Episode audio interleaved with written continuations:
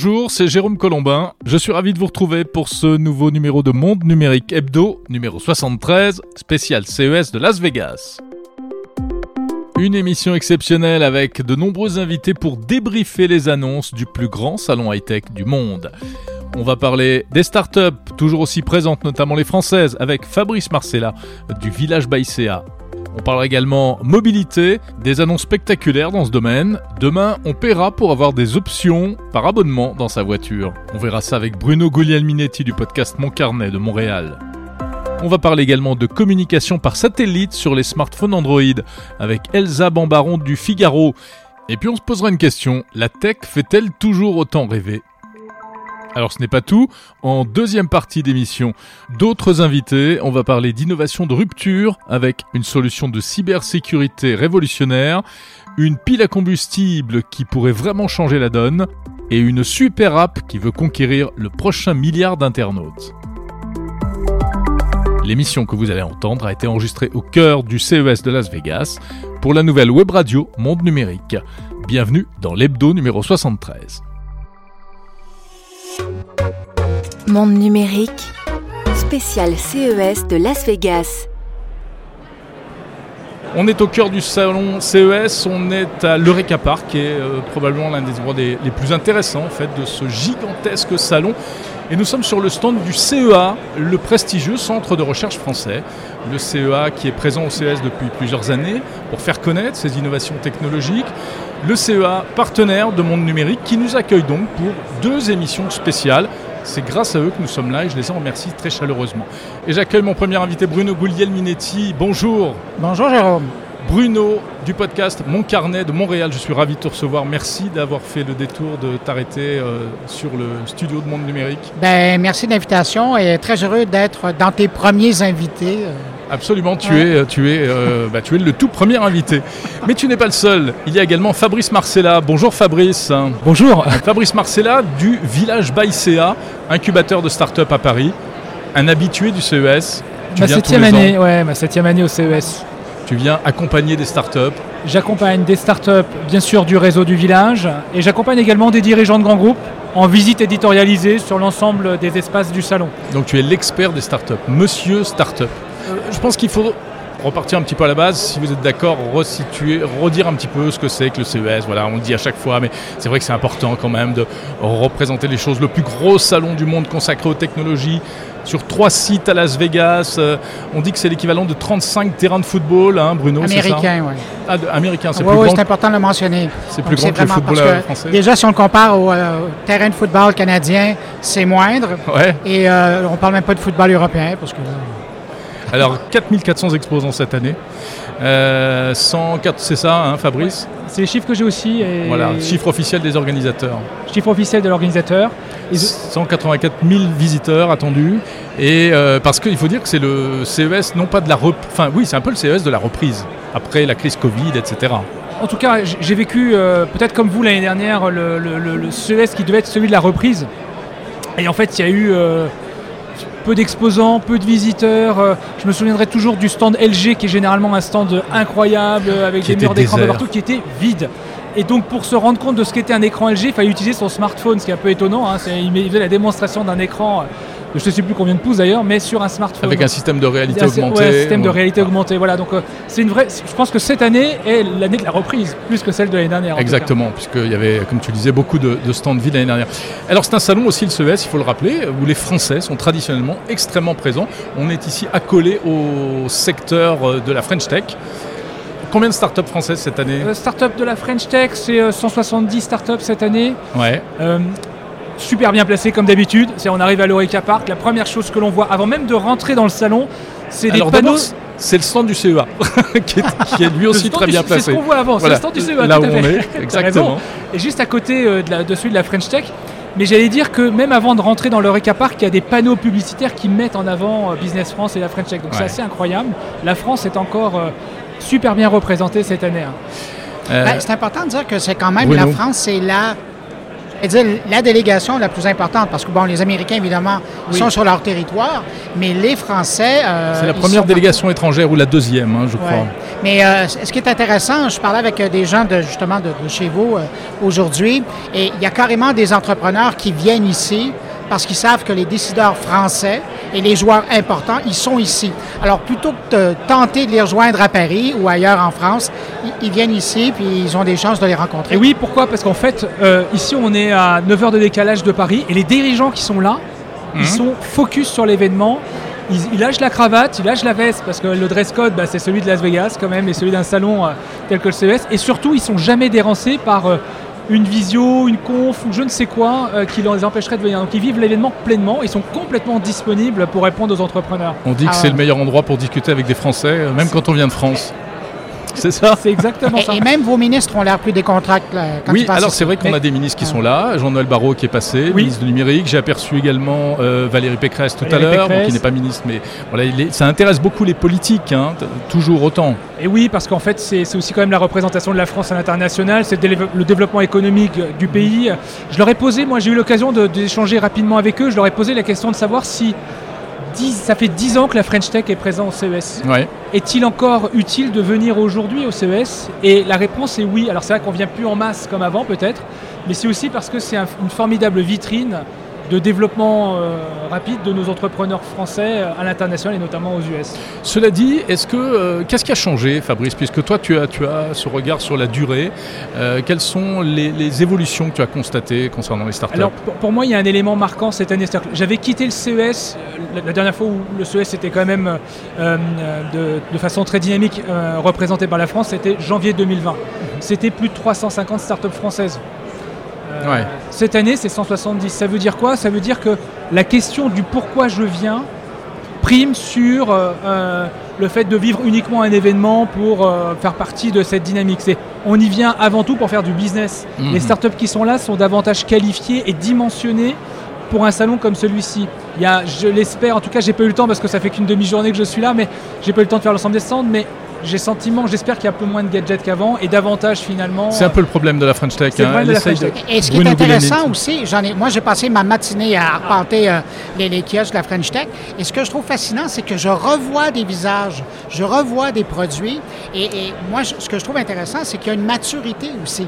Parce que c'est une chose d'arriver euh, pour la première fois, tout est beau, tout est et l'espoir est là, mais il y a des joueurs qui sont importants, mais qui sont toujours dans le domaine mm. de la start-up, qui viennent présenter pour une deuxième année. Alors l'an dernier, je les voyais avec un prototype qui semblait être intéressant. Puis cette année, ils ont vraiment l'appareil devant moi. mais là, ils sont en train de se chercher un distributeur. En plus, les Français, vous savez comment ils innovent. Hein? Je sais pas moi qui vais vous l'apprendre. Mais ils sont moins bullshit que les Américains.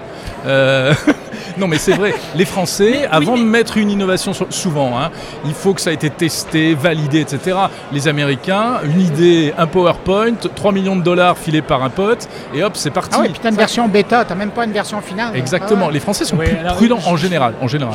Je, me souviens du slogan d'une banque que je connais bien, c'est le bon sens à de l'avenir.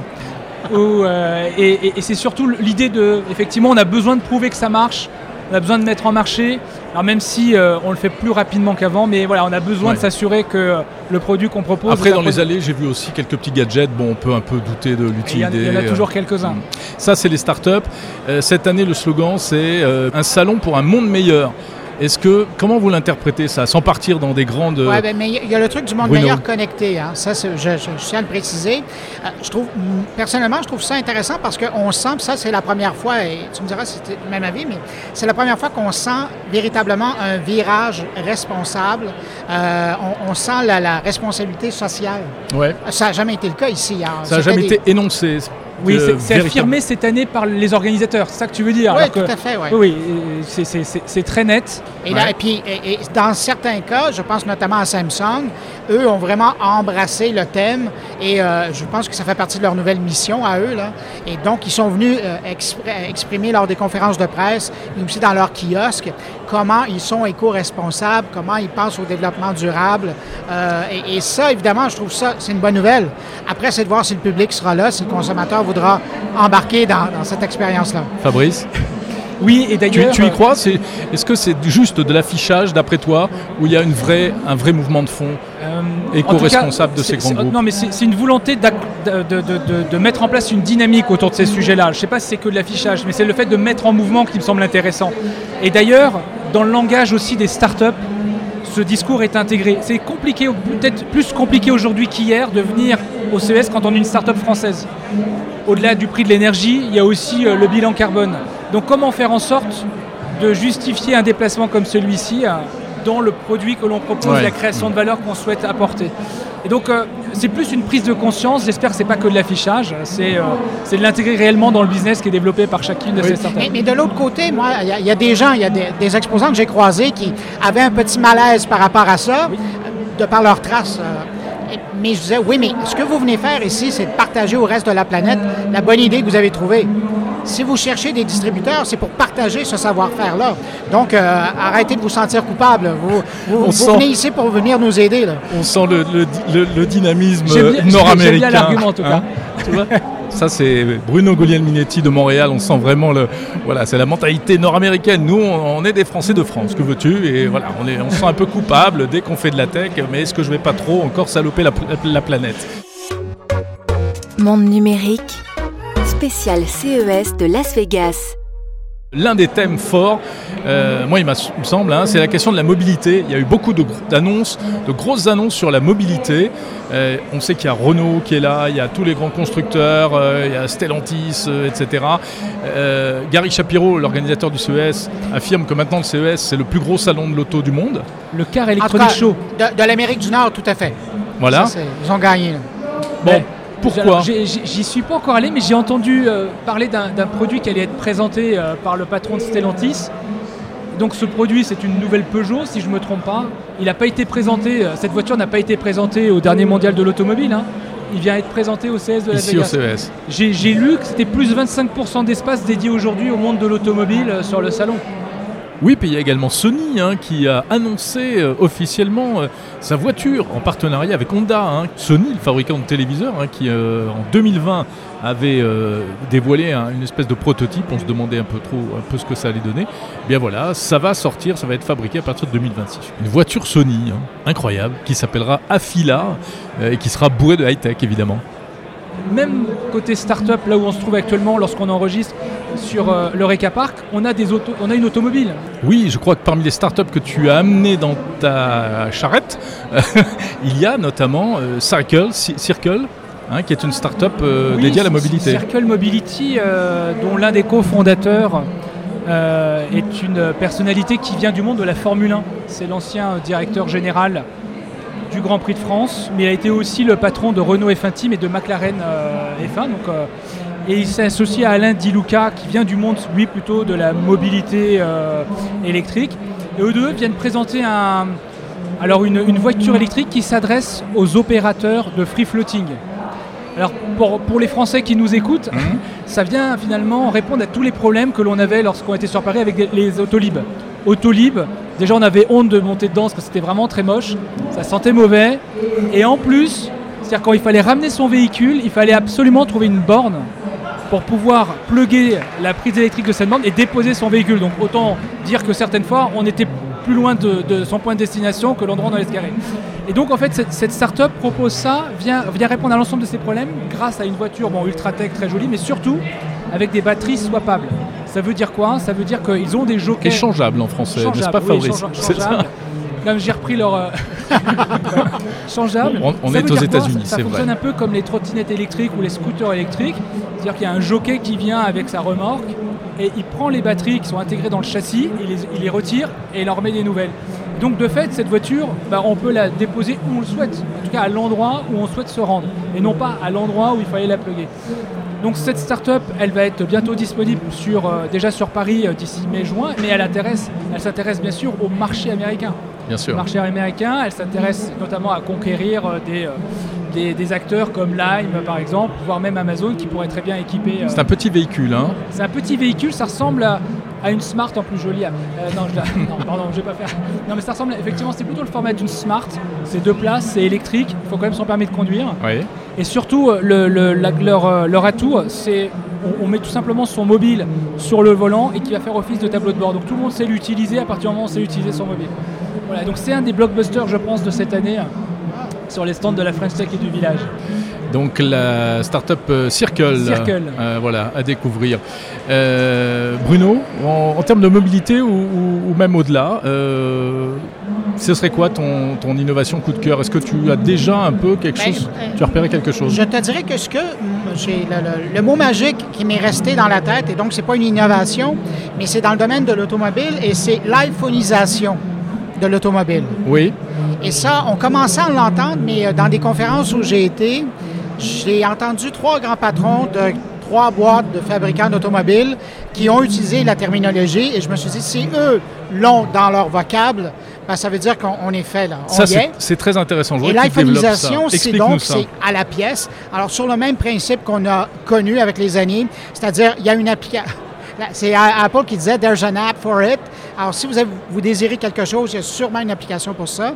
Mais dans le monde de l'automobile, et d'ailleurs, Mercedes nous a déjà préparé à ça. Alors, vous vouliez avoir des banquettes chauffantes, ben, euh, c'était possible, mais il fallait débloquer en payant une mensualité. Euh, vous vouliez débloquer euh, les performances de votre moteur, pas de problème, mais il euh, faut payer un supplément mensuel là-dessus. Et là, on est en train de regarder avec les voitures qui sont complètement euh, numériques, bien là, on est en train de voir l'apparition, euh, tant au niveau des performances, des accessoires que du divertissement à l'intérieur de ces véhicules-là, parce que certains seront autonomes, d'autres pas, mais quand même, on, vit, hein, en tout cas en Amérique du Nord, le temps qu'on passe là-dedans, il y a un écosystème qui est en train de se placer. Et donc, avec l'iPhone l'iPhoneisation euh, des véhicules, il y a cette nouvelle réalité qui est en train de se placer. C'est vrai que Apple et l'iPhone nous a habitués déjà à penser à recharger son véhicule électrique quand on arrive à la maison. Et maintenant, il nous a déjà effectivement aussi euh, euh, permis de maîtriser cet usage de, téléchargement ou en tout cas de choix d'une option plutôt qu'une autre. Mais ça, ce sera un changement culturel quand même. C'est-à-dire que ah tu achètes une voiture et les options, tu les achètes après ou tu les loues en fonction de tes besoins. Mais D'ailleurs, les constructeurs sortent leur auto avant même que l'ensemble des euh, options ne soient prêtes, en vous disant ben, pas d'inquiétude, elles seront prêtes dans six mois et vous pourrez les activer. c'est du jamais vu ça. Ah. Ça avec l'arrivée de Tesla à l'époque, oui. où euh, on avait dit ben ça sera dans la, oui, dans, la, dans la prochaine mise à jour. Dans la roadmap produit, et vous pourrez y accéder. Et ça, c'était surprenant pour les gens parce qu'on n'avait jamais connu ça. La mise à jour de ma voiture, oui, oui, ça, ça, se fait pendant la nuit, ça va clignoter. Incroyable. mais c'est ça. Et là, la plupart des fabricants étant présents sur le monde euh, électrique, euh, ben là, on est en train de, voir ça. Et, pour le consommateur, particulièrement dans le domaine de l'automobile, parce que c'est quand même c'était une chasse gardée hein, dans l'expérience client. On achetait, le véhicule arrivait avec des portes, euh, ça se personnalisait, mais pas tant que ça. Mais là, on est avec. Et puis on avait la puissance moteur, on avait euh, toutes les options qui étaient déjà là jusqu'à la fin de vie de la, voiture. À la limite, c'était la radio de quelle couleur Là, c'est la notion de, car as a service, quoi. Finalement, c'est un peu, euh, enfin, ce sera sur mesure. Euh, messieurs, euh, une nouvelle voix vient de nous rejoindre. C'est ma consoeur Elsa Bambaron du Figaro que je suis ravi d'accueillir. Salut Elsa. Bonjour Jérôme. Bonjour Elsa Bambaron. Tu couvres le CES de Las Vegas depuis de longues années, toi aussi. On, ne dit plus, on ne demande plus à une dame depuis combien de temps elle couvre le CES, c'est mal. Oui, mais non, mais ça ne se voit pas. Et alors, tu tombes à pic parce que justement, alors on parle de mobilité et euh, toi, tu t'es intéressé à un produit qui a pas mal fait le buzz. Là, c'est de la mobilité individuelle. Ce sont des rollers électriques. Euh, et tu les as essayés? Alors, j'ai pas poussé l'audace jusque-là, parce que j'ai eu un petit peu, un petit peu peur. Mais euh, puis il y avait un peu de monde qui attendait. Mais effectivement, ça peut être une solution. Mais je pense qu'il faut déjà savoir un petit peu maîtriser les rollers avant de, passer à l'électrification du roller. Parce qu'intuitivement, on se dit que c'est peut-être encore un peu bah, c'est pas à la portée de tout le monde. C'est une start-up française qui C'est une start-up française. Sur le fond, l'idée est super bonne. Hein. Donc c'est quoi C'est En fait, sur la, platine, euh, là où il y a les roues, ils ont inséré un petit moteur qui propulse euh, la roue centrale et qui permet d'avancer euh, tout seul, sans faire d'efforts. Avec une télécommande. Avec une télécommande, comme on peut avoir. En fait, c'est un peu le même système qu'il y a sur les skateboards électriques. Tout à fait. Mais il faut à peu près les, mêmes aptitudes que quand on fait du skateboard électrique pour faire du roller électrique. Oui, c'est pas un peu effrayant de penser que si on. Bah, Moi, j'ai pas bien compris comment on freinait en fait. C'est pour ça. Je... Mais ça, ça doit freiner probablement. Ah, il y a un bouton rouge. Mais quand on voit tout ce qu'il y a déjà sur les trottoirs et sur les pistes cyclables, etc., euh, dans les villes françaises, notamment à Paris, où ça bah, Moi, je serais plus à l'aise avec des gens qui sont en roller qu'avec des gens qui sont en trottinette, parce que ça demande quand même une petite maîtrise de l'équilibre. Puis au moins, tu peux pas être deux sur des rollers, alors que c'est prévu que pour une personne. Et euh, quelque part, j'aurais moins peur de, de, roller que de trottinette avec des gamins qui se mettent à deux et qui en plus regardent leur téléphone derrière leur, euh, sur leur trottinette, tu vois. D'accord, ok. Bon voilà, pour les rollers, alors des rollers aux euh, taxis volants et puis bien sûr aux véhicules hyper connectés. Le CES de Las Vegas, de plus en plus tourné vers la mobilité. On va parler maintenant de télécommunications et de télécommunications par satellite. Monde numérique, spécial CES de Las Vegas. En direct au CES de Las Vegas avec Bruno Guglielminetti du podcast Mon Carnet de Montréal, Fabrice Marcella du Village Baïséa de Paris et Elsa Bambaron du Figaro. Elsa, tu es allée euh, voir des fabricants de puces pour smartphones. Pourtant, le CES n'est pas véritablement un salon dédié à la euh, télécommunication, mais il y a quelque chose qui se prépare de très intéressant en matière de télécommunication. Oui, enfin, c'était pas des fabricants de puces, en l'occurrence, c'était Qualcomm. C'était The Fabricant. pour ne pas les nommer, et euh, qui euh, étendent en fait les capacités de leur dernier processeur, euh, le, Snapdragon 2 Gen 8, il y a plus sympa comme nom. et là, ils l'étendent en permettant de enfin, quand, quand, cette puce sera intégrée par les fabricants dans des smartphones essentiellement Android, ça permettra d'avoir une communication par satellite à partir d'un smartphone tout à fait standard en utilisant euh, l'antenne intégrée dans le smartphone et un certain nombre de capteurs aussi. Alors communication, on s'emballe pas. Hein. On va pas commencer à streamer du Netflix. Là, on parle d'échange de SMS dans des situations d'urgence. Mais euh, ça permet de ne plus jamais être dans une zone blanche. Donc pour les gens qui sont amateurs de trail, il y en a de plus en plus. Pour la randonnée, on a vu que ça se développait énormément. Euh, bah, c'est une solution qui est quand même très très appréciable. Apple a commencé à faire ça. Et là, euh, Qualcomm ont pris le pari de s'associer avec Iridium et Garmin, donc euh, deux entreprises, enfin Iridium pour les, satellites et Garmin pour tout ce qui est outdoor et connaissance de la gestion de la géolocalisation et des, et des appels d'urgence, mhm. pour monter un service qui pourrait être embarqué tel quel dans les smartphones avec la possibilité d'avoir un accès aux appels d'urgence gratuits. Alors c'est vraiment la réponse à ce qu'Apple a lancé récemment euh, avec le dernier iPhone. Oui, et là le, petit plus euh, qu'a Qualcomm, c'est que euh, c'est la rapidité de la communication. ils nous ont fait une démonstration hier. alors, il y avait le côté sympa parce qu'on est allé à, une demi-heure de Las Vegas dans le désert, donc c'était joli, mais il faisait pas beau. Mais ça montrait, en fait, le, le, smartphone, il y a une application et qui indique où le pointer pour être sur le satellite le plus proche. Et euh, alors ça prend euh, une dizaine, une quinzaine de secondes, et ensuite la communication, euh, il y en a il y a des messages qui ont pu être envoyés en moins de 3 secondes. Donc en fait, c'est quelque chose qui est très rapide. Parce que la, la particularité d'Iridium, c'est que tous les satellites sont reliés entre eux, ça fait un maillage. Et donc, même si le satellite au-dessus de notre tête n'est pas directement relié à une station de base, celui d'à côté ou celui d'à côté de celui d'à côté, etc., sera lui relié à une station de base. Et donc ça permet d'avoir vraiment une couverture locale. Et qu'est-ce que ça veut dire? Ça veut dire que normalement ça marche mieux que Starlink. C'était ça les sous-titres qu'il fallait comprendre. Iridium, c'est un réseau, ça existe depuis longtemps, mais avant il fallait des téléphones dédiés. Mais ça veut dire que la communication par satellite est peut-être sur la voie de la démocratisation en fait. Parce que si c'est Qualcomm qui s'intéresse à ça, ça veut dire que demain il y aura ça dans euh, tous, ou en tout cas dans, dans un certain nombre de smartphones Android.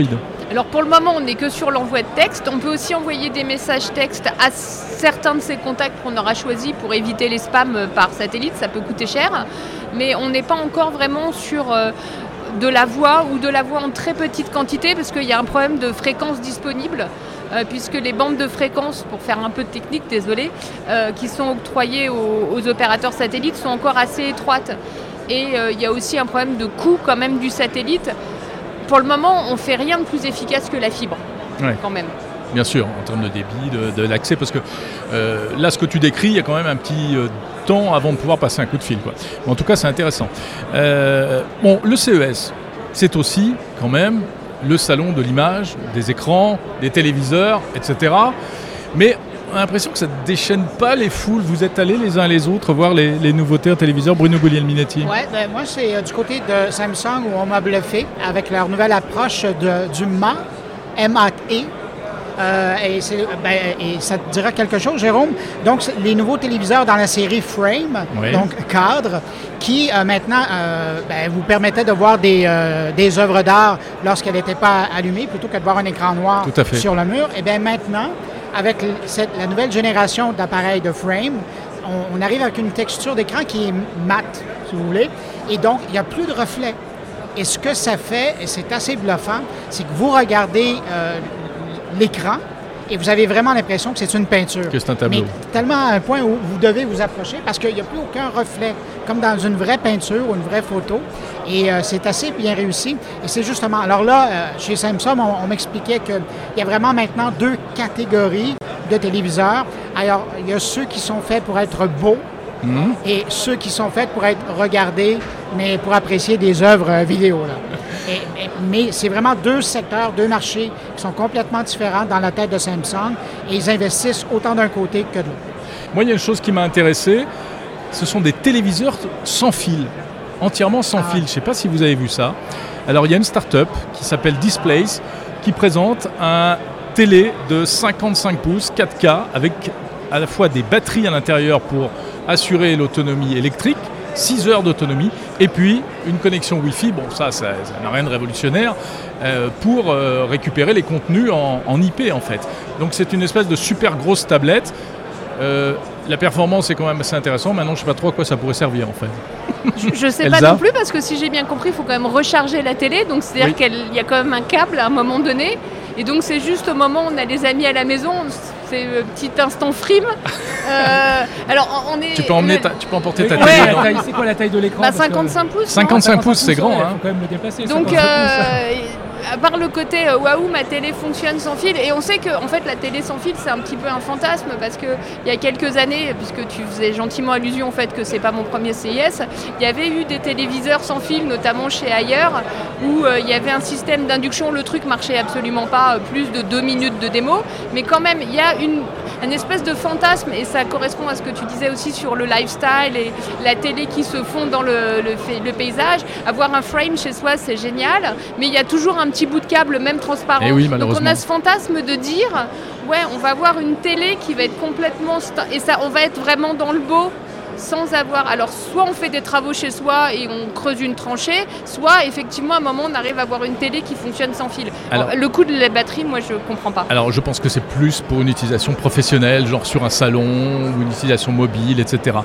En revanche, la télé sans fil, LG a présenté quelque chose comme ça. C'est pas entièrement sans fil, euh, mais c'est sans fil pour ce qui est euh, des contenus, des programmes. C'est-à-dire qu'il y a juste un câble d'alimentation qui est caché dans le pied, et ensuite toute la partie télé est déportée dans un boîtier, il s'appelle le Signature OLED. Je veux pas être super méchante, ça existe quand même depuis 5 ans chez Samsung. Hein. le truc totalement déporté comme totalement ça déporté. Et ben voilà, ils se, mettent à la page. Et ça, j'ai l'impression qu'on va commencer à le voir chez plusieurs fabricants. Ouais, ça Parce évidemment, puisque ça fait des années qu'ils essaient toujours de faire des, des, des moniteurs qui sont fin comme une feuille, hmm. bien évidemment, à un moment donné, euh, ça prend des endroits pour entrer les fiches HDMI ou autres. Et euh, ça va être le défi. Alors, la petite, le petit boîtier qui peut quand même s'installer à 10 mètres de l'appareil. Alors, ça vous permet de mettre ça très loin, c'est pas dans le champ de vision. Et euh, ça vous permet au moins de plus facilement que d'aller brancher des trucs derrière la télé, d'essayer de décoller l'écran. donc, ça, va être moins casse-tête pour les gens. Et ça, permet une relation... de brancher plein de trucs, pardon, sans, sans que ça soit visible. Parce que s'il y a une console de jeu... Ça fait plus net d'autres boîtiers, une Apple TV et tout ça. On, cache tout ça dans, un, meuble. Ah, ça faisait un bouquet derrière la télé, c'était plus. C'est ça qui est une relation un peu paradoxale finalement avec son téléviseur. C'est on le veut toujours plus beau, toujours plus grand, et en même temps on veut toujours le toujours plus le cacher. Enfin, et donc on voit bien toutes ces solutions pour euh, soit le fondre, soit même à une époque, je ne sais pas si ça existe toujours ça, ces fameux écrans qui se s'enroulaient dans le meuble. Oui, bien sûr, c'est LG, qui avait, LG avait sorti ça. Euh, Mais voyez, votre réaction, finalement, elle me fait euh, reposer la question que je posais au début. Est-ce que ça fait encore rêver tout ça, euh, cet aspect de la tech, et donc derrière ça même le CES Moi, j'ai un peu du mal parce que, en fait, on est arrivé à une telle la télé, c'est d'abord une image. Je veux dire, si on va regarder, si on veut un téléviseur, c'est quand même pour regarder euh, des contenus avec une superbe qualité d'image. Et moi, je trouve que ça fait 5-6 ans qu'on arrivait sur des qualités d'image qui sont déjà complètement délirantes. Et trouver que c'est encore plus beau que mieux, euh, ben, euh, moi, je, suis. C'est la lessive plus blanc que blanc. je suis parce qu'avant, et puis les enzymes qui retiennent la crasse aussi. la, enfin, la qualité d'image, elle est déjà absolument éblouissante, euh, les lumières sont éclatantes, enfin, c'est vrai qu'on a l'impression de faire une pub pour des lessives, et voir la différence entre la génération d'avant et la nouvelle génération, c'est très difficile. La différence va jouer sur le design, mais dans des télés qu'on veut de plus en plus discrètes, donc c'est un peu paradoxal. Euh, on, veut qu'elles soient belles, mais on veut plus les voir non plus.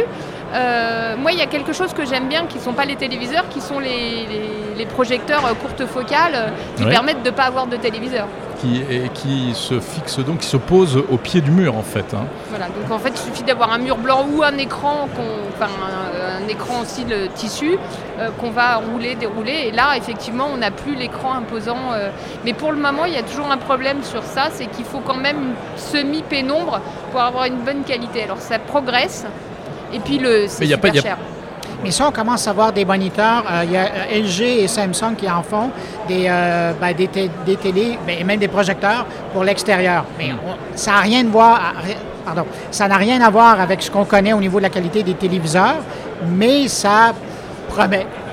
À moyen terme. En tout cas, c'est vrai qu'on est plutôt sur un marché de renouvellement. Qu'est-ce qui nous a fait changer de télé? Bah, C'était quand même de passer du cathodique au l'écran plat. Après, on a eu quand même la 4K qui a été quand même assez révolutionnaire. Et aujourd'hui, L'innovation qui est proposée, reste assez incrémentale et on a des produits de plus en plus fiables. Donc euh, le changement, il n'est pas si évident que ça. Évident. Il y a des nouveautés quand même en matière d'écran pour le gaming, ou enfin en tout cas au-delà de la télé, hein, avec des choses un peu waouh. Donc euh, Samsung qui a présenté un écran pliable et étirable. Ça veut dire quoi? C'est un truc qui, à la fois d'un côté, vous pouvez l'étendre comme ça, puis de l'autre côté, vous le repliez sur lui-même. Enfin bon, on sent que c'est un peu le, gadget pour faire parler de la marque euh, au CES. Je vais vous remercier tous les trois. Bruno Golin-Minetti du podcast Carnet de Montréal, Fabrice Marcella du village Baïséa et Elsa Bambaron, journaliste au Figaro. On passe tout de suite à la deuxième partie de Monde Numérique. Monde Numérique, spécial CES de Las Vegas.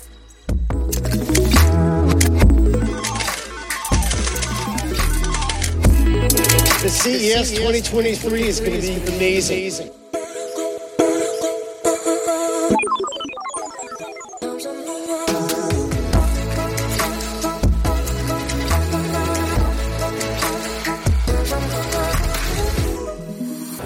Nous sommes toujours en direct du CES 2023 de Las Vegas sur le stand du CEA. Et j'ai le plaisir euh, désormais d'accueillir autour de cette table euh, trois invités, euh, trois responsables de start-up dont nous allons parler maintenant. On va parler énergie, pile à combustible, on va parler cybersécurité et puis on va parler également applications mobiles. Avec euh, tout d'abord, alors excusez-moi, j'attrape votre badge pour être sûr de m'adresser à la bonne personne, Laurent Frédéric de la société Snowpack. Je voudrais qu'on commence avec vous. Snowpack est une société de cybersécurité qui a la prétention de nous rendre invisibles sur Internet, c'est ça? C'est exactement ça. Donc, euh, qu'est-ce qu'on entend par invisibilité? C'est vraiment, euh, on associe euh, l'anonymat et la, sécurité, qui aujourd'hui sont deux propriétés un peu vues comme orthogonales. Et nous, on les combine pour arriver à des propriétés assez originales en termes de, bah, navigation et bah, de propriétés sur, sur Internet. De quelle manière? Parce qu'il y a déjà des choses, on le sait. Bon, alors si on veut euh, prendre un certain nombre de précautions quand on navigue sur Internet, on va utiliser un VPN, on va euh, faire des choses comme ça. Vous, qu'est-ce que vous apportez de plus? Alors, euh, la, grande différence, c'est qu'on n'est pas tiers de confiance. Un VPN sera toujours un tiers de confiance parce qu'il va falloir faire confiance dans le provider de, de la techno il va falloir euh, faire confiance dans le provider du service. Le provider du service, typiquement, euh, je ne vais pas les citer, mais on les connaît, euh, les, grands VPN, les grands publics, sont des tiers de confiance, ils vont passer tout le trafic. S'ils veulent faire des attaques, ils peuvent le faire. ils n'ont pas forcément intérêt, mais quelqu'un qui compromettrait ces, acteurs pourrait totalement faire des attaques. C'est arrivé. Certains, et, c'est arrivé. Certains acteurs de VPN, en fait, n'étaient pas très recommandables. Oui. Euh, et, donc nous, en fait, on n'est euh, pas du tout tiers de confiance, euh, même, même si on le souhaitait, même si on le voulait, en fait, on n'a pas moyen d'attaquer nos, utilisateurs parce qu'on ne sait pas et on n'a aucun moyen de savoir ce que font nos utilisateurs sur notre réseau. D'accord. Vous leur offrez un chiffrement, vous leur offrez une sécurité totale. Oui. alors, comment? Bien sûr, vu les propriétés qu'on a, l'État nous a dit il y a certaines choses jusqu'où vous ne pouvez pas aller. C'est pour ça qu'on a une offre, on va dire, grand public qui est un peu dégradée pour des questions légales. D'accord. Euh, mais, euh, sur, par exemple sur la, partie plutôt entreprise ou gouvernement, on a vraiment un niveau d'invisibilité, d'anonymat et de sécurité qui est totalement inégalé. Donc votre offre Snowpack s'adresse aussi bien au grand public, vous avez une, version grand public, on va dire, une version C'est ça, et d'ailleurs vous pouvez même l'essayer, c'est gratuit, on, appelle ça Free Snow. donc ça tourne aujourd'hui sur Linux, Windows, Android et d'ici trois mois, on aura notre version iOS et macOS. C'est pour quel type de besoin? Pourquoi est-ce que je voudrais être invisible sur Internet? Alors, en tant qu'individu, ça, sera pour se sécuriser. Typiquement, quand on est dans un salon euh, comme ici, on risque d'être un peu euh, écouté. Euh, il y, a, un risque quand on est dans un hôtel. dans, certains pays, il y, a des risques. Dans les Wi-Fi de, de, comment, euh, de marques de café connues. oui, il faut, ben, on, sait que quand on est sur un, point d'accès Wi-Fi public, il mm. vaut mieux, alors euh, en général, on dit activer le VPN euh, ou bien donc une solution comme la vôtre aujourd'hui. Typiquement, pour, un utilisateur, la, vraie différence par rapport à un des, VPN classiques, en termes de, de protection, on va faire la même chose, voire un peu mieux, ça va être quand même compliqué. Typiquement, les attaques de type pardon, c'est un peu technique, man in the middle, qui peuvent être mhm. faits euh, même avec euh, euh, les VPN grand public. Chez nous, elles sont, impossibles. Mais pour l'individu normal, le, citoyen normal, c'est amplement suffisant. C'est un peu similaire. Ah d'accord. La, mhm. vraie différence, elle est vraiment pour les, comment, les, entreprises, puisque à ce moment-là, même nous, on est le mode d'invisibilité qu'on apporte est vraiment, enfin, n'a rien à voir avec ce qui se fait aujourd'hui. Alors rappelons que vous êtes une émanation du CEA. Oui. Euh, donc effectivement, vous êtes euh, eh bien aux premières euh, loges, on va dire, avec un certain nombre d'organisations et d'entreprises sensibles. Oui. qui peut utiliser votre, votre solution L'armée aussi, etc. bien sûr, en fait, on, intéresse certaines agences gouvernementales, que ce soit pour des investigations, il y a beaucoup de crimes en ligne. Euh, la criminalité utilise aussi les, euh, le, numérique, du numérique. Donc il y a beaucoup d'enquêtes qui, sont faites là-dessus. Il y a également pour tout ce qui va être communication. Mais ça, clairement, c'est une petite partie de, ce qu'on fait. Le cœur vraiment de notre activité est vraiment en direction des entreprises pour deux raisons. la première, typiquement, les éditeurs de, cybersécurité, quand vous utilisez une solution de cybersécurité aujourd'hui, vous êtes obligé de faire confiance dans cet éditeur. Si cet éditeur veut vous attaquer, il peut le faire. Il n'a pas forcément intérêt à le faire, mais quelqu'un qui le compromettrait, on pense à SolarWinds, on pense à toutes les attaques de ces 5-6 euh, dernières années, où c'est beaucoup plus facile de passer par le, provider euh, du service cybersécurité parce que euh, comme il est tiers de confiance, si on le compromet, bah, toute la, chaîne de confiance s'écroule. On, s'attaque au prestataire, au fournisseur de la solution en fait. et, donc nous, en, prenant Snowpack, en intégrant notre couche Snowpack sous leurs produits, sous leurs services, à ce moment-là, ils, ne, sont plus eux-mêmes tiers de confiance. donc même s'ils devenaient compromis, bah, l'attaquant ne pourrait rien faire. Et vraiment, l'idée derrière Snowpack, c'est casser cette euh, notion de confiance qui est le paradigme de la cybersécurité aujourd'hui et qui est un peu, quand on y réfléchit, un château de cartes. Euh, la chaîne de confiance, il suffit d'une vulnérabilité quelque part pour qu'elle s'écroule. Et bah, pas rassurant. en rendant les données, les devices et les utilisateurs invisibles, on va permettre que même s'il y a une, vulnérabilité quelque part sur la chaîne de confiance, elle ne puisse pas être exploitée par un attaquant. Voilà, Snowpack que euh, tout un chacun peut donc essayer, hein, vous dites. Euh, si on a des besoins spécifiques, qui sont quand même des besoins particuliers de, sécurité et de confidentialité. Euh, merci beaucoup, Frédéric Laurent. Monde numérique, spécial CES de Las Vegas. Je me tourne vers euh, notre deuxième invité, Jules Billet, euh, CEO de Innocell. Innocell est une start-up également émanant du, CEA qui a mis au point une, une batterie à hydrogène, donc pour une pile à combustible, hein, c'est ça, qui est une vieille technologie qui a du mal à être implémentée hein, depuis le temps qu'on parle des, véhicules à hydrogène. On aimerait en voir un peu plus souvent. Un véhicule à hydrogène, pile à combustible, qui est donc un véhicule électrique, il faut le rappeler. Simplement, c'est la, fabrication de l'énergie qui est différente. En quoi est-ce que euh, vous apportez un vrai plus par rapport à ce qui existe aujourd'hui?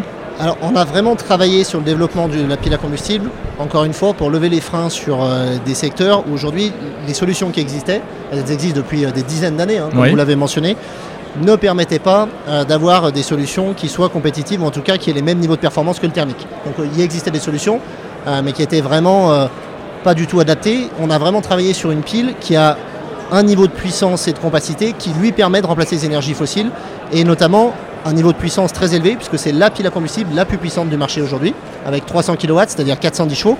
C'est l'équivalent d'un moteur de camion 44 tonnes, qui est contenu dans un tout petit cube de 50 cm de côté pour un poids d'à peine 100 kg. Donc on a vraiment une compacité qui est très très forte, un rapport puissance-compacité qui est trois fois supérieur à ce qui existe sur le marché, et un niveau aussi d'efficience, de modularité et de durabilité qui est au meilleur niveau de ce qui se fait sur le marché pour avoir une solution euh, complète qui soit vraiment compétitive et qui permette euh, d'être une alternative réelle aux énergies euh, fossiles et aux moteurs thermiques. C'est une pile à combustible destinée à quel type de véhicule? Alors sur les, quand on parle de mobilité, on parle de deux grands axes. Le premier c'est la mobilité terrestre lourde. Donc on parle des camions, des bus, des engins portuaires, aéroportuaires, des engins de chantier, des engins de mine par exemple. ou on parle aussi des bateaux. Un bateau transport de passagers et transport de marchandises c'est des solutions pour lesquelles, bien que les batteries soient adaptées pour la mobilité légère, et je pense aux voitures de passagers, euh, aux voitures qu'on connaît euh, nous en tant qu'usagers tous les jours, les batteries sont adaptées. Par contre, dès qu'on parle de forte puissance ou de mobilité lourde, les batteries sont trop sont pas assez compactes, trop lourdes et surtout les temps de recharge par rapport aux puissances exigées euh, dans la mobilité lourde sont trop importants. Mmh. Donc c'est là que l'hydrogène a tout son sens et qu'on a développé du coup un produit qui permette de répondre aux besoins de ces secteurs-là. D'accord. Et vous en êtes tout du développement de cette, pile? Alors on, est, euh, on a repris une technologie qui vient du CEA. On a travaillé ces différentes briques technologiques, donc euh, du, issues du CEA qui a fait 25 ans de recherche sur ces sujets-là avec des développements disruptifs. On a fixé un produit commercial avec des innovations de notre côté et on a aujourd'hui un produit commercial, donc 300 kW, qui est celui qu'on présente aujourd'hui, qu'on est en train d'industrialiser pour avoir une commercialisation dès 2024 auprès des industriels. Donc ça va arriver là, très concrètement? Très vite, on est sur un timing qui est très serré. Euh, la raison, elle est assez euh, simple. Premièrement, il y a eu un time to market, une fenêtre de tir qui s'est raccourcie avec la crise énergétique qui est en cours. Tous les acteurs ont accéléré. Euh, je pense aux acteurs dans l'hydrogène sur l'ensemble de la chaîne, mais aussi les compétiteurs. Et les gouvernements ont également accéléré avec la mise à disposition de moyens importants. Donc il y a vraiment une fenêtre de tir aujourd'hui qui, est proche et le marché a besoin de solutions très rapidement. Et en, Europe, on, travaille aussi avec beaucoup d'acteurs pour vraiment amener des solutions à court terme, pour être compétitif face aux acteurs américains et asiatiques et avoir des solutions qui soient disponibles très rapidement sur le marché de l'année prochaine. Vous avez des concurrents américains ou asiatiques qui, sont sur ce même créneau de ce type de pile? Alors aujourd'hui, euh, il y, y, a des concurrents, il y a des compétiteurs qui sont installés sur des technologies différentes. Euh, pour tout ce qui est la mobilité lourde, donc on est vraiment sur des technos qui sont euh, pas forcément pour les mêmes usages et on a, on a des différenciateurs qui sont forts. Et après, il y a des concurrents qui ne sont pas sur les mêmes secteurs, qui ont des technologies très bien adaptées pour la mobilité légère ou des faibles puissances, mais qui par contre ne sont pas sur la forte puissance. Donc aujourd'hui, on est un petit peu dans une niche de marché, qui est une niche de très grand volume à, terme, et sur les trois secteurs qu'on vise, qui, est d'autant plus vrai, mais on n'a pas de concurrents directs, même si jamais il y a beaucoup d'acteurs qui sont en train de se structurer pour répondre aux fortes puissances mais leur brique de base généralement n'est pas pensée pour la forte puissance, ce qui fait que ça nous procure un, avantage concurrentiel et surtout un avantage dans le temps qui, est certain. En termes financiers, est-ce que c'est une, euh, elle est chère cette pile? Alors c'est aujourd'hui cher, euh, ça se vend au kilowatt. Les prix sur le marché actuel ne sont pas compétitifs face aux énergies euh, thermiques. Il y a une très très forte décroissance des prix. Aujourd'hui, c'était des, des modules qui étaient produits soit en prototype, soit à très faible volume. Là, on est dans des phases d'industrialisation pour produire en milliers d'unités, voire dizaines de milliers d'unités. Les coûts sont en train de se réduire et les, courbes de prix sur la totalité de durée de vie d'utilisation des, objets de mobilité ou, dans le stationnaire sont en train de croiser le diesel et vont croiser euh, les courbes des énergies fossiles à horizon 2025-2026. Passionnant, Innocell, donc euh, cette pile à combustible de 300 kW. Bon, on ne sait pas trop à quoi ça correspond, mais vous le dites, c'est. C'est 410 chevaux hyper puissant, euh, puisque ça peut, euh, ça peut propulser un camion, hein, c'est bien ça. Pardon? Ça peut propulser un camion. Bien sûr. En fait, on a une brique de base, 300 kW, 410 chevaux. C'est un moteur de camion 44 tonnes. Aujourd'hui, un un camion 44 tonnes, c'est 410 chevaux. Après, c'est extrêmement modulaire, c'est-à-dire qu'on a un module de base, mais on peut très bien le paralléliser pour aller à des puissances qui vont jusqu'à 3 MW. Qu'aujourd'hui, on commercialise dans un conteneur, donc euh, plusieurs modules packagés dans un conteneur de taille standard 20 pieds, pour avoir 3 MW qui répond à des besoins euh, dans le domaine du stationnaire, c'est-à-dire des groupes électrogènes forte puissance, ou bien euh, de l'auxiliaire sur des objets de mobilité. Je pense notamment aux bateaux qui ont des forts besoins d'électricité pour leur partie hôtel génération d'électricité, de courant ou autre. Donc ça pourrait aller aussi sur les paquebots, etc. Exactement. Pour la partie propulsion, c'est vrai, mais aussi sur la partie auxiliaire, parce que quand on parle de la partie auxiliaire, par exemple, d'un navire qui a une croisière, on est sur des puissances qui sont en mégawatts. Euh, et un jour, dans les voitures de monsieur et madame tout le monde ou pas du tout Alors aujourd'hui, la vocation d'Inocel, c'est vraiment les marchés de la forte puissance et de la mobilité lourde. Donc c'est pas euh, tout ce qui est les voitures de, transport de passagers. Par contre, à terme, on pourra très bien miniaturiser nos technologies. À 24-36 mois, c'est euh, une piste potentielle qui n'est pas aujourd'hui celle d'Inocel parce qu'on a fort à faire sur ces volumes, sur ces marchés et sur le développement dans la forte puissance. Mais à terme, il y a une miniaturisation qui est possible et qui sera probablement faite. Merci Julien Billet, CEO de Inocel. Merci beaucoup. Monde numérique, spécial CES de Las Vegas. Séverin Kézeux, bonjour. Bonjour, Vous êtes CEO de Keizan. Alors, Keizan, c'est une euh, start-up qui euh, n'est pas encore connue. Euh, vous êtes basé à la fois aux États-Unis, dans la Silicon Valley, et en France. Et il s'agit d'une application comment est-ce qu'on peut appeler ça Une application à tout faire. On sait, pardon, pour, pour bien euh, qu'on comprenne le, sujet dont on va parler, on sait par exemple qu'Elon Musk a l'intention de faire de Twitter une application à tout faire sur le modèle du chinois WeChat. Et c'est également vous, votre ambition Oui, en fait, oui, c'est ça. Il s'agit du concept de super app. Ce qu'on appelle en fait une super app, c'est une application, on va dire, entre guillemets, à tout faire. Oui. Mais l'idée en fait qui est derrière euh, Kezan, c'est d'aller plus loin en fait que euh, ce qu'on a en Chine avec WeChat par exemple, qui euh, uniquement euh, se concentre sur ce qu'on appelle la market network, c'est-à-dire le social market network, c'est-à-dire intégrer une marketplace, un social network. Donc un endroit où je peux faire mes courses, voilà. où j'ai mes réseaux sociaux. Réseaux sociaux et avoir un wallet en fait. je peux payer. Un portefeuille digital. Donc voilà, pour faire des achats, payer, etc.